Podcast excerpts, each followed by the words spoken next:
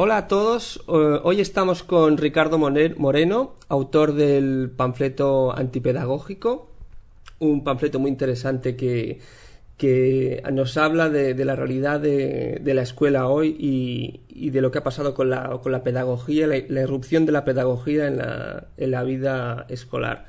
Eh, es un tema que nosotros no tocamos a menudo, el tema de la escuela, pero en este caso queríamos, queríamos tener una información de primera mano de alguien como tú que ha estado, que ha estado en, las trincheras de la escuela tantos años, que nos expliques un poco en qué situación se encuentra. Eh, Ricardo, ¿nos podrías explicar básicamente en qué situación se encuentra la escuela cuando tú decides escribir eh, este panfleto? Pues yo veo que hay un, una, eh, una enseñanza obligatoria más común, demasiado larga, que hace que muchos chavales se descuelguen y no tengan alternativa. Entonces, ¿qué sucede? Los que se descuelguen no tienen alternativa se dedican a molestar a los que, a los que quieren estudiar.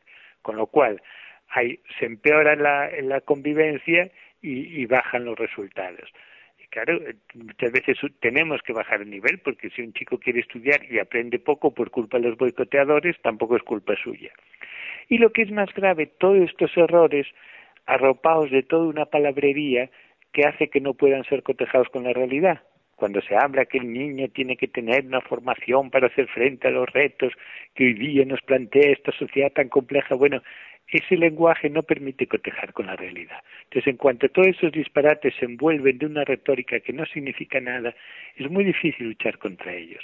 Entonces, fue lo que me propuse cuando me senté a escribir el panfleto. ¿Por qué no funciona esto? Intentar razonar desmontando una jerga que, como no significa nada, no deja ni asideros para argumentar, con lo cual hace muy difícil la argumentación, pero bueno, lo intenté y parece que más o menos ha salido. ¿Y, cómo se ha podido llegar a este, a este punto? Porque mm, tal como describís los profesores la, la escuela hoy en día, es muy diferente de la escuela a la que fuimos la gente de mi generación, por ejemplo. Mm, ¿Qué ha pasado? Eh, pues hice una reforma que no solo era un disparate, sino que ya se había visto que era un disparate en otros países, en otros países que lo habían hecho antes, el mundo anglosajón y en el caso de Suecia. El caso de Suecia es muy importante por una razón, porque aquí cuando dices que estamos muy mal, claro, es que tuvimos que superar una dictadura, ¿de dónde veníamos? Bueno, un momento, Suecia lleva 200 años sin una invasión, sin una guerra civil y sin una dictadura, y los resultados fueron igualmente desastrosos. Entonces, eh, se hizo, el, el, sistema que venía del tardofranquismo no era bueno y habría que mejorarlo, pero en lugar de decir vamos a ver qué puntos están mal y vamos a mejorarlo, no, todo no vale, porque es franquismo, memorismo, alienación, y ahora lo que tienen ya una enseñanza lúdica en que el alumno participe y bla, bla, bla, bla, bla, bla, bla, bla, bla. Se montó toda una, una retórica hueca y vacía. Para ¿Con qué intención? ¿Con qué, hay algo...? ese es el misterio que planteamos todos. Fue una cosa hecha de mala fe en su momento, mm, engañando un poco a todos los progres de opereta, de, que era mucho más progresista, porque el alumno iba a participar en su propio conocimiento. Y, pero decidido a entontecer este país, o realmente se pensó que era de buena, se hizo de buena fe. Lo que pasa, si admitimos que se hizo de buena fe, ahora ya hay mala fe, porque ya se sabe que fue un disparate y los mentores siguen sin reconocerlo. Ojo, que los que hicieron el disparate, muchos de los militantes del PSOE, que no, no reconocen el error, pero sus hijos lo llevan a la privada. Y, y de hecho, pues la privada y la concertada ha subido mucho desde la, desde la reforma lo cual significa además más poder a la Iglesia. Luego los de izquierda se critica mucho, oye, gente, vosotros y la enseñanza pública que se protesta, habéis mucho progreso de opereta, habéis apoyado una reforma que ha dado poder a la privada y por lo tanto a la Iglesia. Ahora no os quejéis. Porque esta reforma, de hecho, sí ha sido defendida encarnizadamente por, algunos sectores, o el grueso de los profesores tienen una opinión contraria? ¿Cómo crees que Vamos a ver, en principio recibió bastante entusiasmo. ¿Por qué? En primer lugar, porque hay mucha ignorancia. Y muchas veces, si una cosa disparatada la pones. a todos nos gusta ser progresistas, ser innovadores, ser novedosos, pero claro, eh, y es muy fácil caer en esa trampa. Tenemos que hacer una cosa distinta. El niño venga contento a clase. No, si el niño aprende, vendrá contento. Y a lo mejor no viene contento, pero con el tiempo descubre que lo que le han enseñado pues le sirve de mucho. Yo muchas cosas de mi escuela no me gustaban, pero si no hubiera ido a mi escuela sería una persona mucho peor de lo que soy, más inculta y más ignorante. Y en principio que el niño vaya a la escuela a desgana casi es lo normal un niño lo paso mal en vacaciones porque lo que me divierte es resolver el problema de trigonometría en la escuela, ese sí que necesitaría un psicólogo. Es que en principio el niño le guste más estar con los amigos que con la escuela, es lo normal y lo, y lo razonable. Entonces, eh, empeñarse en que el niño iba a ser feliz, iba a participar y todo iba a ser muy creativo, es una cosa que es muy fácil. Estos, estas metas que, que eh, provocan antes el asentimiento entusiasta antes que el que el que la reflexión Esto, es que tú quieres unos alumnos sumisos, no hombre, pues claro que no. Bueno, pero despacito, el niño tiene que obedecer al profesor. Si eso le llama sumisión, ¿qué le vamos a hacer? Tú no quieres niños creativos, sí, pero es que los grandes creadores han tenido que trabajar mucho tiempo, los grandes pianistas muchas horas de piano, los grandes pintores muchas horas de pintar capiteles. La creatividad no es fruto de la espontaneidad, sino de muchas horas de trabajo. Claro, pero esas cosas que, en principio, una escuela democrática, claro que sí, como que democrática, la escuela es jerárquica y los niños no escogen a sus profesores. Y además, ¿cómo vamos a sacar demócratas? Pues ya decía Aristóteles, nadie puede mandar si primero no ha aprendido a obedecer. Eh, pero son cosas que suenan tan bien que en principio eh, despiertan entusiasmo y sobre todo el afán de ser original en una cosa en que ya es muy difícil ser original porque la enseñanza es muy antigua y es muy difícil pensar que se puede enseñar de otras maneras distintas. Yo he conocido algunos profesores eh, bastante motivados con, con el tema este que, que yo personalmente creo que es casi imposible aplicar esto en, una aula con, con 30, 30 y pico niños, eh, con, bueno, con la normativa actual y con, eh, con las limitaciones que impone la escuela mm, por su propia idiosincrasia, por tener a, a 30 y pico niños. Pero sí que he conocido a, a profesores muy motivados con este, con este discurso, con esta reforma, que siempre se quejaban de que la cosa no funciona porque no se ha invertido suficiente dinero en, recursos y en materiales y, en formación de los profesores, etcétera. Es una cosa que, he ido viendo con los años, que los profesores se quejan de, que no funciona por esto. Eh, el tema el tema económico, ¿tú crees que tiene a ver en el fracaso? No tiene nada que ver. Primero, se ha gastado mucho en memeces. Los famosos cursillos que no valen para nada en orientadores, expertos, asesores que no solo no valen para nada, sino que muchas veces crean problemas. Porque si tú tratas a un niño que se porta mal como si tuviera un problema psicológico, es como si le castigas porque tiene sarampión. Pero claro, en cuanto hay psicólogos, para dar sentido a su función no hay más remedio que, que inventar muchos traumas que tienen los niños. Con lo mejor el niño dice, le ponte a estudiar y si no te gusta te aguantas. Eh, y entonces es problema de sentido común. Si no se hubiera gastado tanto en psicólogos, ni en liberados sindicales, que esa es otra, ni en pedagogos, ni en orientadores, ni en expertos, ni en gabinetes, ni en cursillos, se hubiera gastado menos y hubiera hecho una enseñanza más inteligente. Fíjate una cosa, cuando nosotros éramos jóvenes, ¿quiénes eran los niños mimados, consentidos? Los hijos de familias ricas.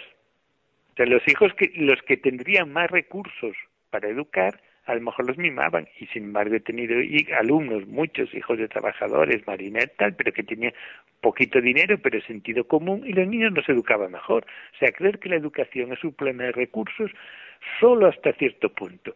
Mira, yo nunca, nunca he utilizado libro de texto. El tema, bueno, por muchas razones de orden didáctico, pero el negocio de los libros de texto es otra cosa. Siempre yo quiero una libreta y un bolígrafo. ¿Y es lo que vais a traer a, clase? No pido que gastéis más en material. Después, y yo siempre he conseguido en general unos niveles de probado bastante grandes. Vamos, yo nunca he puesto mi prestigio profesional en suspender mucho. Y además ahora ya encuentro muchos, muchos antiguos alumnos, cuando el primer destino fueron ocho años en un pueblecito de Largas Bajas. Voy mucho por allí, veo antiguos alumnos, digo, pues qué bien, y como me acuerdo de tus clases, y mira, el instituto no tenía calefacción, pasábamos frío, pero, pero se aprendía mucho y te deja buen recuerdo, y no se gastaba tanto en meses. O sea, es, hay que hacer centros para que la gente no tenga que pasar un hora en autobús. Los centros tienen que tener calefacción, no deben tener goteras. Pero luego lo que es la enseñanza, y por ejemplo, pues tiene que haber un aula de informática, me parece muy bueno, igual que un laboratorio de física. Pero llenar las clases de ordenadores no vale para nada. Que, un poco la es que hay que hacer, no es que la informática es el lenguaje de hoy, pues me parece muy bien que haya un laboratorio de informática, igual que un laboratorio de física, y que la biblioteca esté informatizada y los niños aprendan a buscar, vale, por el ordenador, cosa que se aprende en 10 minutos, por cierto. Ahora bien, llenar las cosas de ordenadores no vale para nada. La pizarra tradicional se puede aprender tanto como la pizarra digital no es cuestión de, de, dinero, es cuestión de sentido común. Y además se gastó mucho dinero en memeces, por no hablar de la proliferación de universidades. ¿Qué tiene que ver con esto? Pues que como las universidades ya tienen que competir a la baja porque casi no tienen alumnos, el nivel de exigencia es más pequeño. Y claro, entre que el bachillerato ya es muy no se aprende muy poquito porque son solo dos años y luego la exigencia es cada vez más pequeña y todo por gastar dinero en cosas que no hacían falta. No, no, no es un problema en absoluto de dinero. A menudo también se quejan los profesores de, que tienen la sobrecarga como si ellos tuviesen que educar ah, integralmente a los alumnos. O sea, no solo lo que se puede llamar la instrucción, eh, sino que casi tendrían que, enseñarles valores, moral, eh, comportamiento, etcétera que yo, creo que esto, a menos muchos homeschoolers lo vemos así, que esto es una cuestión que tiene que enseñar la familia y que si acaso quien mande los niños a la escuela será para que aprendan pues otras cosas, matemáticas, lengua, etcétera, pero que pues en eso es cierto, es una labor que tienen que tener los padres. A veces pues tenemos que hacer los profesores, quiere decir si un niño se suelve los mocos porque los padres no le han enseñado que eso no se hace, tienes que decírselo tú no te pagan por eso, pero en fin, hay que enseñar que no sabes. Y profe, no, por favor, por favor y muchas gracias. Lo, lo que tendrían que ver que no se habla gritos y que todas estas cosas tendrían que venir de casa. Y además, ya digo, con alumnos de clase social mucho más baja y mucho más, pero con más sentido común, yo he encontrado eh, más educación. Incluso los emigrantes suelen ser más educados que los o sea, que no es una cuestión tampoco de dinero, sino de sentido común. ¿Por qué ahora los padres hacen dejación de estas labores? En gran parte por culpa de la jerga psicológica que da mucha preocupación a los traumas de los niños. No, que el niño se levante en el metro para cederle asiento a una persona mayor no traumatiza. Y si hay que dar un cachete porque el niño está una mala contestación, eso tampoco, no digo que le partan los dientes, pero que un castigo, exigir pedir perdón, que trabaje todos los días, no traumatiza y a la moda que el niño se puede traumatizar y que llevarle la contraria es va a abrir de terribles heridas en su autoestima. Entonces, como la jerga esta ha calado en los padres, están cada vez haciendo más dejación. Y claro, tenemos a veces que enseñar, hombre, yo tengo que formar a mis alumnos dando buen ejemplo, de buen hacer profesional. Si yo me pagan por enseñaros, voy a hacer lo mejor posible. Es, el buen ejemplo es lo más formativo. Tengo que exigir disciplina para que quiera poder estar en los hábitos de trabajo, que además de enseñar matemáticas es formativo. O sea, la instrucción ya lleva consigo mucha carga formativa, de hábito de trabajo, de... Ahora, lo que son los modales, la buena educación, sí que tendrían que venir de casa. Y cuesta un poquitín Claro, lamentablemente, si no se la han enseñado, pues a veces por despiste de los padres, pues tienes que enseñárselo tú. Lo grave no es eso, decir, mira, no te han enseñado, te lo voy a enseñar. Es cuando viene el padre y encima te, eh, te exige que tiene que hacer control que tú no, que no tienes sobre él. O sea, cuando el padre encima viene con exigencias. Por cierto, el nivel a, todo esto, hemos hablado de esta especie de experimento que, se hizo con esta reforma pedagógica, el nivel de hoy, ¿cuál es? pero luego es más bajo que en el sistema anterior. Y los defensores de la reforma dicen, es que ahora estudia todo el mundo, también la sanidad llega a todo el mundo y no por eso baja el nivel de las prestaciones. Para que la enseñanza llegue a todo el mundo hay que poner plazas escolares para todos. Eso es lo que hace falta. Y si luego la enseñanza es buena, el nivel no tiene por qué bajar. Lo que hay que hacer es, no, el nivel ha bajado a niveles, eh, a, extremos eh, desastrosos. Yo me he encontrado con gente de 14, 15, 16 años y 17 que no sabía la tabla de multiplicar. Porque claro, la memoria por lo visto es una facultad que no se puede ejercer. Y además, cuando yo digo que hay que reservar la memoria, siempre sale un tonto que me dice, entonces, ¿quieres que vuelvan a aprender la lista de los Reyes Godos? Que yo, por cierto, nunca la aprendí. Pero hay gente que tiene, cuando hablas de memoria, la obsesión de los Reyes Godos que no pintan nada aquí. Pero la tabla de multiplicar hay que aprenderla. Y es que tienen calculadoras, sí, también hay motos, y sin embargo hay que caminar y hacer ejercicio. La moto y los trenes es cuando tienes que llegar a un sitio antes, pero pues lo mismo. Las calculadoras, cuando seas ingeniero y cálculos de muchas cifras, tienes que usarla. Ahora lo que se trata es de cultivar las neuronas y el cálculo mental. Pues eso también te dicen que eso es opresivo para los niños. O sea, si el cálculo mental es opresivo, porque ya están las calculadoras. Si la tabla de multiplicar, no, porque es memorismo. Lo importante es que hagan trabajo y sean creativos, pues no saben nada. Entonces, ¿qué qué qué, ¿cuál es la propuesta que hacen ellos? Ah, niegan los hechos. Eso de que ha bajado el nivel es una exageración. Pues no. yo jamás, antes de la reforma, me encontré un alumno que no subió la tabla multiplicar. Ahora sí eh, pero jamás en la facultad de matemáticas ha habido problemas en astronomía porque no se hubiera en el sistema métrico decimal. Ahora sí. La ortografía y la capacidad de redactar es mucho peor. ¿Por qué? Porque los ejercicios rutinarios de dictar y escribir cuatro veces la palabra que has escrito mal, pero bien escrita, pues claro, como es rutinario y no es creativo, pues no se le da tanta importancia. se redacta peor, y yo lo he visto en la universidad, vienen, vamos, no solo en el instituto, vienen peor preparados, se redacta peor, menos hábito de trabajo y menos hábito de comportamiento. A veces tienen que decir, por favor, en la gorra, en la clase no se quita la gorra, ¿eh? Claro, todo llega a la universidad al final, claro. Claro, claro, llegan. La falta de madurez, yo he visto, por ejemplo, niños en la universidad y a matricularse con sus papás. Y cuando yo llegué a Santa Eugenia de Rivera y el pueblecito este de Rías Bajas, hace treinta y mucho, casi cuarenta años. Los niños de catorce años hacían cola con sus papeles para matricularse, entre otras cosas porque algunos padres eran analfabetos. Pero es que si alguno llega a ir con su padre o su mamá, el, el cachondeo hubiera sido general y ahora van a la universidad, pero están más formados. ¿Cómo van a estar más formados si antes se matriculaban solo los 14 y ahora vienen, o sea, ah, y ahora vienen con sus papás a la universidad? Si se ha dado el caso que han ido niños a ver su examen acompañados de su padre en la universidad, y el profesor, sí, en la universidad le ha tenido que decir, por favor, espéreme usted fuera, que es un caso excepcional, pero antes no pasaba y ahora ha pasado. Como ahora ha pues pasado, que van... Fíjate, te doy una anécdota muy divertida en la facultad. Me comentó una administrativa que venía el niño con su madre, el niño, que un hombrón de 19, 20 años, a matricularse con su mamá. Y le dijo, hombre, no te da vergüenza venir con tu madre. ¿Sabes cuál fue la respuesta del niño, pero con la mejor buena fe? No le iba a dejar venir sola. tan tonto que no entendió ni el alcance de la crítica la otra se le hizo un poco medio en serio, medio en broma, poco no te da vergüenza mujer, no le iba a dejar venir ella sola. Sí, sí, fíjate.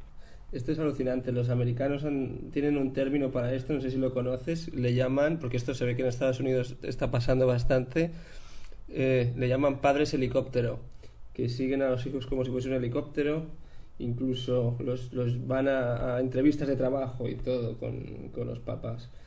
Hombre, hay veces, pues si tu hijo está enfermo, pues a lo mejor lo matriculas. una, una, ocasión que, que mi hijo estaba con su madre, como estoy divorciado, le tocaba, pues ahora vienes, bueno, bueno, pues como yo ya, ya más como yo era profesor, ya fui por dentro. Bueno, sí puede haber razones, pero que vayan con sus papás. Ese es un espectáculo inaudito. ¿Qué clase de, cuando tienen más formación, qué clase de formación tienen si van a ver, si, si no son capaces a los 20 de hacer cosas que antes se hacía a los 14 niños de familias más incultas y menos formadas. Claro. ¿Y, la, universidad resiste el, el, el envite, se resiste la influencia de, de, lo que le llega o no? Cada vez menos. primero, por lo que te dije, si se pone muy estricto se quedan sin estudiantes. Entonces, un poquitín hay que tirar a la baja. Por otra parte, es que también sería injusto exigirles lo que no saben. O sea, si no saben el sistema matemático decimal porque no se lo han enseñado, es inútil que te enfades con ellos. Pues a lo mejor tienes que perder algunas clases contándoselas. Ya, pero si al final tiene que ser arquitecto, tiene que... Sí, no, pues claro, pues, pues fíjate, lo que han hecho en muchas escuelas técnicas ha sido, eh, y en la Facultad de Ciencias, un curso cero que se da a lo largo de todo septiembre, un poco cubriendo esas lagunas la tabla de multiplicar, sistema métrico decimal. ¿Me eh, está diciendo que se da la tabla de multiplicar en un curso cero universitario? Hombre, eso no sé si se da, pero que hay gente que no ah. la sabe seguro. ¿eh? Vamos, sé que se dan cosas elementales. No sé si tan elemental como la tabla de multiplicar. Ah, pero yo he conocido alumnos en el instituto 16, 17, 18 años que no lo saben. Ah, Hombre, supongo que eso es que ni llegan a la selectividad. ¿eh? Esos ni llegan. Pero bueno, no tanto como la tabla de multiplicar, pero cosas de geometría elemental que no se les ha explicado, cosas de, de pues, cierta capacidad eso de, de plantearse problemas, de, y mira, has resistido muy bien medicina, por dos razones.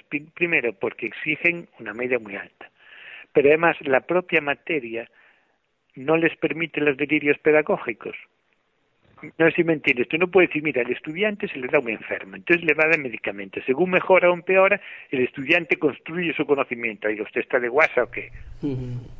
O sea, tiene que estudiar, nadie le dice, no, no estudiar anatomía porque ya está en Internet. En Internet usted estudia anatomía y usted mm, tiene que estudiar mucho, mucho, mucho antes de enfrentarse a un enfermo. Y antes de una operación tiene que ver muchas operaciones y cuando usted opera tiene que seguir un protocolo muy estricto. No, no yo corto por donde me parece porque soy muy creativo, ni hablar el peluquín. O sea, las memeces pedagógicas en estas cosas no pueden calar. No pueden calar y en las facultades de ingenierías algunas están resistiendo, pero otras menos. ¿eh? Mira, te puedo contar ya dije que yo recibo muchos correos, algunos de, de empresarios. Que uno me decía, yo antes procuraba contratar ingenieros recién salidos de la escuela, de la facultad de ingeniería, y luego ya los formo la empresa. Ahora, los ingenieros prefiero que tengan 35 años para arriba, o sea, del otro sistema. ¿Por qué? Es que si vienen recién saliditos, lo primero que tengo que explicarles es que al cliente no se recibe con la gorra puesta y mascando chicle. Claro, es que es empezar desde más abajo, ¿no? Y luego otro me dijo, fíjate, tenía que cubrir cuatro plazas. Primero los currículos, que hay algunas empresas te exigen que el currículo sea manuscrito. Algunos de borrones y falta de ortografía ya ni los... Al final de toda la entrevista, solo pude contactar a dos, uno de ellos de la India. ¿Por qué? Porque claro, en esos países subdesarrollados tienen poco dinero y en lugar de gastarlo en pedagogos, lo gastan en ingenieros. Pero para un buen ingeniero tiene que haber un buen bachillerato. Que un buen bachillerato hay, tiene que enfrentarse con una realidad muy triste, muy trágica, muy dramática, pero muy real, que no todo el mundo puede hacerlo y hay que dar alternativas. Pero claro, si dices que hay que dar alternativas y que hay que hacer un bachillerato más largo, entonces se llaman segregador, eh, que voy contra los pobres, en fin, reaccionario. Cada vez menos, ¿eh? Ya eh, cada vez menos y cada vez con la boca más pequeña, pero la idea de la alternativa les parece reaccionario. Yo no puedo ser Einstein. Mire, yo empecé en el conservatorio en tercero del conservatorio me dijeron, Majetti, está a la puerta. ¿Qué le vamos a hacer? Yo sigo tocando el piano a ratitos libres por afición, pero no puedo ser Rubinstein y me hubiera gustado. Claro, claro, porque esta reforma también iba encaminada a, pues eso, a que todo el mundo estudiase. A que eh, todo el mundo fuera igual. Sí, todo el mundo tiene que tener igualdad de oportunidades. O sea, que todo el mundo que quiere estudiar música tenga un buen conservatorio. Ahora bien, no puede decir que todo el mundo sea Rubinstein. Sí, pero no todo el mundo puede trabajar con igual con 15 años que le gustaría estar trabajando. Claro, pero no, lo que pasa es que no todo el mundo. Yo no puedo ser cirujano porque me marea la sangre, no puedo ser alpinista porque carezco de agilidad, no puedo ser músico porque carezco de oído, no puedo ser arzobispo porque carezco de fe. O sea, tengo que admitir que no todos somos iguales. Me hubiera gustado ser Einstein, pues mire, fui un modesto profesor de instituto. No puedo considerarle una injusticia que la sociedad ha hecho conmigo, pues mira, nací un poco listo, ¿qué le vamos a hacer? Y a todo esto, las, los cambios que propone ahora el ministro, eh, no sé si los has podido ver. Vamos a ver, lo más importante de la promesa electoral del Partido Popular es el bachillerato de tres años y no la han cumplido. Y no la van a cumplir porque crea problemas con la concertada. ¿Por qué? Porque como la enseñanza obligatoria se concierta, el bachillerato no, sería un menos curso, un curso menos concertado. y como eso, eso no lo van a cumplir me parece un error. Ahora que haya reválidas, sí, a mí me parece muy bien, que hay que hacer la gente tiene que esforzarse, me parece bien. pero mantener el bachillerato de dos años y además no por razones pedagógicas, sino más partidistas y electoralistas como es eh, que sus votantes son de la enseñanza concertada, me parece un error y además eh, no solo un error político, sino me parece de mala fe, porque prometieron una cosa y no la han hecho. Bueno, este programa, como sabes, lo escuchan muchas familias que somos homeschoolers, como sabes, no, no llevamos a los hijos al colegio y algunos hacemos eh, utilizamos sistemas diferentes del que se utiliza en una clase porque evidentemente no tenemos que enseñar a, a 30 alumnos o a 40 y podemos hacer una cosa más a la medida del niño. Eh, me gustaría saber si nos puedes dar algún consejo a los padres que estamos aquí en casa eh, día a día con los niños, eh, ya que eres maestro y has, reflexionado y, y, bueno, son cosas diferentes, no es lo mismo el homeschooling que la escuela, pero igual nos podrías dar algún, algún consejo los consejos lo que pasa es que estos consejos no hace falta ser un especialista. Es decir, si yo te digo que los niños tienen que comer horas fijas, eh, mucha verdura fresca, la carne mejor a la plancha que frita y no abusar de, de, de dulces, no hace falta ser un especialista en dietética. Es sentido común. Entonces yo digo que el niño tiene que aprender que hay cosas que se hacen aunque no le guste y si no está motivado se aguanta. Yo le dije a un amigo, es que yo no estoy motivado a un alumno, oye, tú todos los días te encuentras la, comida hecha, todos.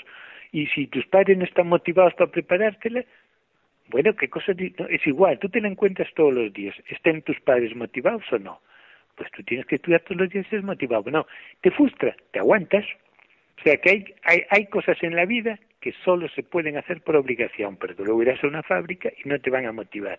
Y una cosa es el juego, digamos que son el niño es libre y pone sus reglas, y otra cosa es el estudio y las obligaciones y las reglas las pone el adulto. Y si eso te frustra, te aguantas. Y creo que es mucho más sano decir te aguantas que pretender un psicólogo que te haga ver, no, te aguantas. Muy bien, Ricardo. Pues alguna cosa que quieras que quieras añadir. Yo creo que ya me he explayado todo lo posible y os agradezco la oportunidad porque a mí todo lo que sea de predicar en este sentido creo que se va ganando terreno, pero muy despacito.